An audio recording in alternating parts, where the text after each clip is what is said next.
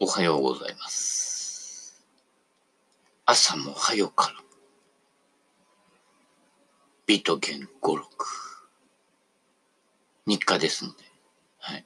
えー、だんだん年を取ってくるとね、えー、雨でも、風でも、雷でも、関係なく日課をこなそうとしてくるものでございます。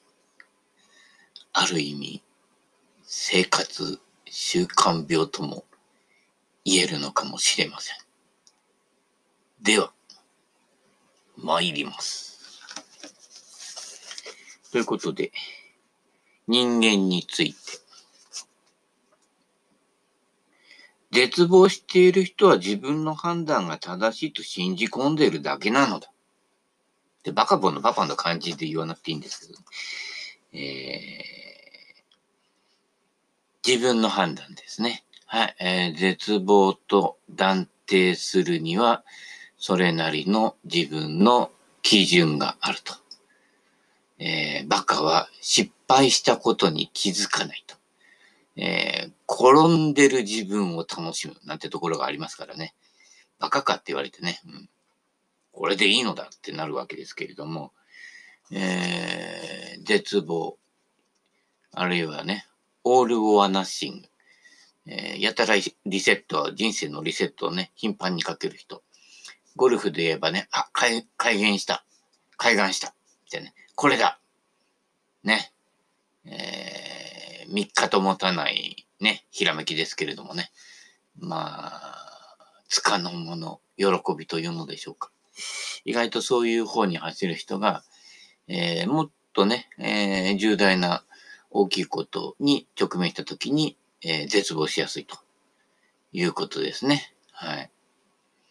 絶望しない秘訣、心が折れない秘訣というのは、えー、最初から心を折っておくことですね。はい。もう、最初からもうみじん切りになっていれば折れようがないとね、いうことですね。何か信念やこれで行くんじゃっていうものがあると、それがこけた時に、えー、心が折れたような気がするね。えー、よくあの、心が傷つくなんていうことをね、申しますが、心が傷つくんではないですね。えー、心っていうのは結構タフなもので、え柔軟で縦横無尽なものですね。自由な心というのはね。えところが、心を限定してしまうと、例えば、お城を建てるね。やっぱり信念のある人っていうのは自分のお城を建てちゃってる人なので、えー、お堀を掘ってね。で、こう、石積みでね、こう、塀を作っていくわけですよ。塀みたいな感じでね。あの、石のね。で、いくつもいくつも重い石を重ねてね、いくわけです。そこにね、ポカーンとね、えー、誰かね、西郷どんか誰か知らないけど、なんとかくんが来てボーンとね、え、大砲を撃つわけですよね。そうすると城壁が崩れると。その城壁の崩れるのが痛み、えー、傷つくと感じるわけですね。最初から守ってない人は傷つきようがないんですよ。バカは気が、気、傷つかない。えー、最初からあの、お城を持ってないので、身軽なわけですよ。身軽足軽ね。えー、気楽なもんですよね。えー、こっちのお殿様が来れば、こっちのお殿様についてね、えー、まあ、給料だけもらっときゃいいかな、みたいな感じでね。えー、出世しそうになるとね、あの、わざと失敗してね、中間管理職なんてやってられねえからな、みたいな、えー、いうのがね、一番気楽なものでございまして、えー、そういうことでね、あの、自分の枠組みとかを持ってると、その枠組みが崩されることが、えー、心の痛みとして感じられるというね。えー、だからやっぱ矛盾があるわけですよね。敵から身を守るために作った城壁っていうのは、えー、結局自分を、えー、お城の中に引きこもりにさせる役目もさせてるわけですね。で、お城の、だからちっちゃな窓開けてね、そこから銃口をね、えー、敵に対して向けてるわけですけどね。えー、物騒ですよね。はい。人が人に向けてね、人を殺す武器を持ってるっていうこと自体がね、えー、パーソナリティ障害ですからね、えー、よく国単位でやってることもね、えー、暴力団単位でやってることもね、え、身近なね、あの、田んぼの境界線争いまで全部一緒ですよね。あの、やっぱり人に銃口を向けると、その銃口は跳ね返って自分に返ってくるというね、因果を自業自得ね、えー、そういうふうにね、えー、なっております。人に向けてやってることは自分にやってることとイコールであるね。もう大変ですからね。はい。えー、ということで、正しいとね、思い込んでることで人は滅びると。えー、何度も言ってるように人はその得意技で滅びるというのは、えー、そういうことですね。はい。特定の枠組みを持って、えー、城壁を作ってね、えー、それでこうね、えー、戦車が進むがごとく生きてるとね、えー、ゴジラがやってきてね、バーなんて放射能を測ると、はい、それまで読みたくなっちゃうわけですね。あるいはラドンがやってきてね、ラドンのね、一幅時でね、みんな吹っ飛んじゃうからね。もう、すごいですよ。えー、でね、キングギドラなんかやってくると怪獣大戦争になるわけですけれどもね。えー、次。絶望している人は何が何でもリンゴが食べたいと言い張っているわがままな子供のようなものだ。言っちゃうかね。俺そこまでは言ってないつもりだけどね。わがままな子供のようなものだ。ね。はい。えー、まあ、時折いますよね。あの、子供のようにね。えー、どうして僕を仲間に入れてくれないんだよ、みたいな感じの、えー、なっちゃったりとかね。えー、まあ、置いといて。えー、自分の口に入るのはどうしてもリンゴでなければならないと、ダダをこねている子供と同じく、絶望している人は自分の判断が完全に正しいと思い込んでいるのだ。ねえ。リンゴ欲しいと思わないけどね。リンゴをかじるとね、歯茎から血が出ませんかっていうかね、えー、歯茎で食ってますけどね、えー、意外と噛めます。はい。えー、もう最終的には人間はね、この顎の力ですよね。昔からね、ロングロング顎ですね。はい、彼が感じている絶望は一部の隙もなく正当なことだと頑固に信じきっている。そして絶望は岩よりも固く固定され、時間さえ凍りついたままだ。うん、だから、その絶望を乗り越える考えを新たに持つ余裕もない。ね。えー、だからその袋工事の天井を破って絶望の狭い世界から飛び出していくことを思いつかない。ね。もう唯一無二のお城だと思ってるからね。えー、恐ろしいことですね。はい。もう、ガードがね、硬いとね、何かと不自由なものですね。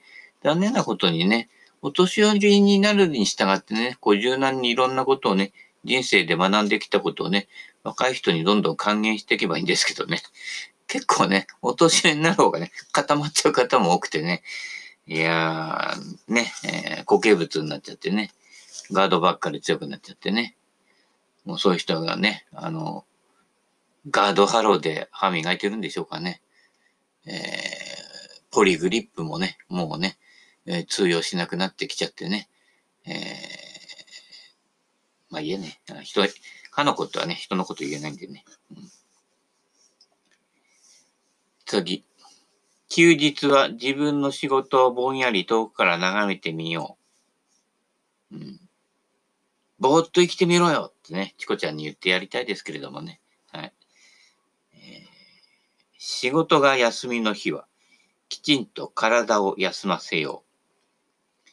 煩わしいことをせず、心配もせず、心と体をのんびりとさせよう。ね、哲学者が言ってんだよ。ね、生きるべきか死ぬべきか、ね、えー、存在について考えてるわけじゃありません。休みの日はのんびりしよう。ですね。はい。美と剣したいにしても、そういうことです。そして体の疲れが取れたら、自分が携わっている仕事のことをぼんやりと遠くから眺めるようにしてみよう。うん。普段は仕事の真っ只中にいて、忙しさにまみれているのだから、どうしてもミクロな視点から自分の仕事を見ることしかできない。だから、マクロな視点から、あたかも他人の仕事を客観的に眺めるかのようにして、自分の仕事を改めて眺めてみよう。そうすることによって、そこから発見できるもの、得られるものはたくさんあるのだから。ね。仕事がね、休みの日もね、え、少ない時間生かさなくちゃ、生かさなくちゃってあちこち飛び回ったりとかね、一生懸命趣味のことをね、もう仕事以上にね、えー、コツコツとやっちゃってね、この人一体いつ休むんだろうみたいなね、えー、睡眠時間も少ないし、みたいなね、人がいますけれどもね、えー、そのうち転びますね。はい。えー、まあ、心の方でね、仕事、遊びって分けてるようですけど、意外と、この人間という存在自体は、えー、そういう物事を根本では分別、分けていません。えー、頭の中で分別しているだけですので、えー、仕事の価値観でね、えー、遊びもやってしまうと、その遊びも、えー、心の方では、実は、えー、仕事として捉えてしまう。えー、ノルマで生きてきて、えー、この遊びをここまで仕上げないと眠れないみたいな感じでね、夜更かししてね、俺は楽しんでやってるからいいんだなんていう人がね、意外と倒れちゃう人なんですよね。えー、無分別。心の奥底は無分別になってると思った方がいいですね。つまり、遊びにしろ仕事にしろ、やりすぎる奴は倒れるということですね。えー、それでちょっと人からね、優れたからってね、そんな優越感なんかちっぽけなものでね、どうでもいいことなんですよね。はい。えー、俺はそこまでね、やるのにこんなに努力したんだなんてね、前ね、某プロにね、言われましたけどね、ご苦労様ですよね。はい。そういう人は、なかなか人にね、ゴルフの楽しさを伝えてなんて言うけどね、伝わってないものですよ。険しいんですよ、やっぱりね。その取り組む姿勢がやっぱストイックなので、そのストイックさが遊びにも出ちゃっててね。で、本人はストイックにややってるわけですけれども、あの、来る方は遊びでやってるんですからね。そんなに細かいところまでどうこしようと思ってないわけですよ。まあ、大雑把にやって、今よりちょっとなんかこう楽に触れたらいいなとかね、その程度でしかないのに、あ、ここはこうやって、次の回までにここはこうやってノルマだからね、みたいな感じでね。そうしないと上達できないからね。それから、あの、この練習器具1万円だけどね、あのーホームセンターで買ったね、ゴムホースにね、グリップつけただけなんだけどね、俺の生活もかかってるからね、みたいな感じでね、買わされちゃうわけですけれどもね。えー、もう真剣深刻なのとね、遊びなのをね、あの、ごちゃ混ぜにしないでください。混ぜないでください。もう本当にこの人バカで本当にゴルフ楽しんでるんだっていうのをね、感じさせるようなね、バカなゴルファーになってくださいよ。別にね、70ね、えー、切ってね、あの、アンダーパーで回ってなくてもいいし、300ヤード飛んでなくてもいいんですよ。俺より下手じゃねえなんて思われても、楽しさ伝える役割をね、してくれる人がね、やっぱりゴルフを広める人だと思いますよ。はい。まあ、実際ね、下手でね、あのー、俺にね、ハーフでも負けちゃうようなプロはやっぱりね、ちょっとプロとはね、言いまじきね、存在じゃないかとかね、思いますけどね。やっぱり、えー、言ってる理論とかなんとかとかね、えー、これはこうなんだよってね、こう攻略するんだよって言ってね、チーピン打って OB してるようだとね、うん、関係ないんだな、言ってることと、みたいになってしまいますので、その点ある程度最低レベルは抑えてね、まあ、基本的には、えー、レッスンプロとはいえ、えー、年間平均ストローク、はい、できればフルバックから待って70代で待っていてほしいです。あと、アマチュアの競技ゴルファーもそうですね。やはり競技ゴルファーっていうのはやっぱり80を切ってる人が私の中では競技ゴルファーということなのでね。えー、それ以上叩いてやっぱりいろいろやってる人っていうのは競技ゴルファーごっこじゃないかと。えー、まあごっこで遊んでるっていうのもね、楽しいんですけれどもね。まあごっこの割には非常に真剣になってね、えー、ね、えー、ちゃんとやってないとね、怒られちゃってる。俺は遊びでやってんだよっていうのがあるんだけどね。なんかこう、人もそうであってほしいってね、思いたがる人が多いのでね、えー、大きなお世話なんですけれどもね、えー、その辺、えー、どうか一つね、えー、心得て、明日のゴルフ会をね、発展させてね、行きましょうかね。はい。これはだから、一人の人の力でどうなるものではなくてね、えー、みんなでね、楽しさを分かち合うというね、えー、それが一番ですね。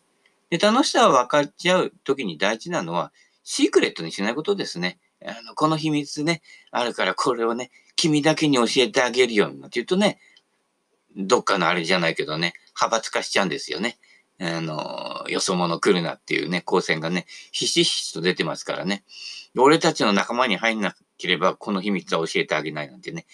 で、後でね、じゃあオープンになんて言ってるね、大したことじゃないんですよ。はい。えー弁法がんのね、秘密だってね、左手首がどうでかこうでかぐらいでね、スライサーにそれやったらもっとスライスしちゃうわけですからね。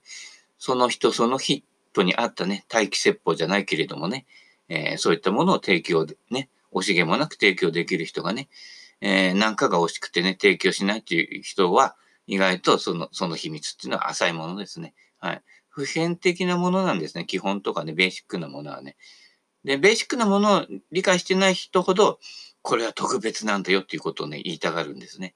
はい。だから、特別っていうものを、えー、口に出して近寄ってくる人っていうのは、それは、えー、特別なプレゼントではなくて、えー、藁ですね。藁にもすがりたいときは、微笑んで藁を持ってやってくる人が必ず2、3人いるということです。えー、気をつけてくださいね。えー、ということで、えー、もう一丁いきますね。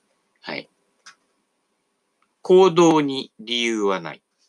例えば、椅子から立ち上がるとき、私たちは自分の足がまだここにあるのかどうかを確かめたりしない。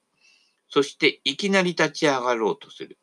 これがまさしく行動というものだ。ああ。ただね、年寄りになるとね、この若い時のように動こうとしてこけるわけですね。一応自分の足がどこにあるか確認した方がいいですね。あとあの、ぎっくり腰とかね、なりがちですのでね、筋力もね、あの、骨密度も下がっておりますのでね、こっちの足をここに置いてね、それからこっちの足に体重を移動してから、えー、腰も同時に行かないと、足だけ先に行ってね、腰がこっちに残ってね、腰砕けでひっくり返るみたいなね。えー、運が悪いことにそういう時って必ずこの後ろに、えー、机とか椅子があって、ね、頭をぶつけるわけですけれどもね。えー、じいちゃん大丈夫なんて大丈夫じゃねえよみたいなね、感じですけどね。気だけは若いんですけれどもね。えー、体は遥か先を行ってますのでね。えー、用心してください。はい。私たちが行動を起こすときはいつもそんな風に自分の状況や条件について改めて慎重に確かめたりはしないのだ。だから自動になってるっていうことはすごいですよ。人間の体っていうのはね、えー、ぼーっとしているようでね、意外と目で見て、えー、それに応じた行動を勝手にやってくれるわけですね。もう自動運転の車なんかは目じゃないわけですよ。だからそれを差し置いてね、やったら自動になることが進化だと思い込んでね、自動運転ばっかり慣れちゃうとね、この感性の方が鈍ってくるわけですね。ゴルフで言うと距離計ばっかり使っててね、あるいは車だったらカーナビばっかり使っててね、頭の中でどの道とどの道が繋がってるかっていうのを昔は覚えてたのをどんどん忘れていくわけですね。あの、バカになっていくわけですね。時にはこう、ナビを使わないで、えー、目的地まで行ってみるとかね、えー、ちょっと迷うことも楽しんでみるとかね、えー、他の分野の何でもそうですけれどもね、えー、すぐね、物差しを求めてそれを基準にしてね、やろうとする人が、いち早く洗脳されちゃう人ですね。で、その洗脳された人は他人も、お前もこうなるよって必ずね、洗脳しにかかってくるのでね、お前それ自分で見つけたもんじゃないだろっていうことでね。ということで身についてないんですよ。えー、でも試行錯誤をね、あの、はしょっちゃってるのでね。試行錯誤の中から自分に合ってるものは何かどうかっていうのをね、見出して、そぎ落として、えー、あ、これかっていうことが、それが本当の意味での海言海岸なわけでね、えー、人の知恵を持ってきてね、これこうやればうまくいくようになんてね、えー、クックパッドとか見てやってね、で、失敗しちゃうんですよね。あれ全部正解だと思ってると、とても大間違いでね、マジかよみたいなね。この間豆腐作りのところで見ててね、え、5ミリリットル入れるなんて、5ミリリットル入れたら苦くて食えねえぞ、バカ野郎みたいなね、のありましたけれどもね。えー、気をつけてくださいね。はい。えー、活字ね、を見ると信じちゃうね。結構お年寄りにも多いですけどね。もう若い人は大体ね、あのネットでね、もっともらしく書いててもね、怪しいんじゃねえかっていうね、え、若い人のが賢明だったりとかね、えー、よくね、あの通信会社ね、au とかドコモとかいろんなのあったりとかね、えー、なんかこう、一般企業である程度大きいところからのメールが来るとね、はーって信じちゃってね、えー、パカッとかね、えー、開いちゃったりしてね、ウイルス感染になってね、えー、なったりしますんでね。あのね、ゴルフ、あ、ゴルフ行っちゃってダメかな。あのー、何でもそうだけど、ホームページがカチッとあまりにもしっかりしすぎてるところとかね、やたら写真がとね、文字が大きいとかね、えー、ここをクリックがやたら出てくるやつだね、怪しいですから気をつけてくださいね。えー、ホームページがしっかりしてるのと、その中身がしっかりしてるのはイコールではないということですね。はい。えー、下着はワコールですかね。はい。えー、そういうことじゃなくてね、えー、気をつけてくださいね。看板とね、中身は違うと。えー、ね、昔あの、今でも神田界隈には残ってますけど、看板建築ってね、えー、銅板かなんかでこうね、やってね、えー、表向きは洋向きのやつでね、でも裏は日本家屋風だったりとかね、いうのもありますけれどもね。だからね、洋食屋さんだけど、中入ってみるとね、え蕎麦屋みたいなね、雰囲気だったりしてね、意外と表向きと中とかね、え違ったりしてますのでね、えー、必ずしもこう、そこをイコールとしてね、見ないようにしていくということで、中身を確認していくということが、えー、とても大事なことで、で、中身が確かめられないときは、その看板のあり方が意外とね、中身を物語ってるね、るサインを出してるね、えー、ことが多いです。はい。やっぱり欲に引きずられてますから、その欲がね、看板にね、えー、結構出てきちゃって、それがわからないお年寄りがね、あのー、えー、布団を30万で買わされたりするわけですけれどもね。えー、この間もね、昨日もね、えー、4900、4980円。ね、二つで9800円って言ってますけど、えー、今ならもう一つってね、ホームセンター行ってね、あの、自分の布団買いに行った時ね、神さんの布団まで同時にね、なかなか買って、帰って、帰ってこないわけですけどね、テレビで宣伝されるとね、思わずね、あ、二つで安いんだ、みたいな感じで言ってるけど、えー、それね、あの、某ホームセンターでね、同じやつがね、2980円で売って売ってたりしますのでね、現場で確認してください。えー、これは実際どうなのかってね、えー、某、えホームセンターなんかね、えいきなりね、シーズン終わる頃になるとね、えー、あの布団がね、いきなり半額、半額になってたりしますからね。ねそっちの方がよっぽどお得だったりして、ね、現場で足で見つけるね、えー、いうことですよ。ポチってね、すぐ手に入るからって喜んでちゃいけません。えー、ね、某社長なんかに言われましたけどね、あの、セベゲンさんのやつ見てるとね、俺が買ったやつその値段で買ったのかよみたいなのが見え、見ちゃうんでね、あんまり見たくないなんてね、言われますけれどもね。えー、そうですね。えー、あなたがポチった3分の1の値段でね、えー、仕入れてますんでね。はい。現場、なかなかですよ。はい。最近はね、でもね、ネットでね、見てね、えー、相場とか調べてね、値段つけるね、えー、利口なやつがいてね、やめてくれみたいな感じですけどね。えー、これちょっとね、古くて傷ついてっからいいや、980円でね、ってやってくれる店員さんがね、たくさんいることをね、望みます。はい。あんまり学習しないでくださいね。リサイクルショップの方々ね、よろしくお願いします。え、ということで、何の話だかよくわかんなくなったけどね。あ、行動に理由はないとかいうことね。えー、いうところまで来ましたね。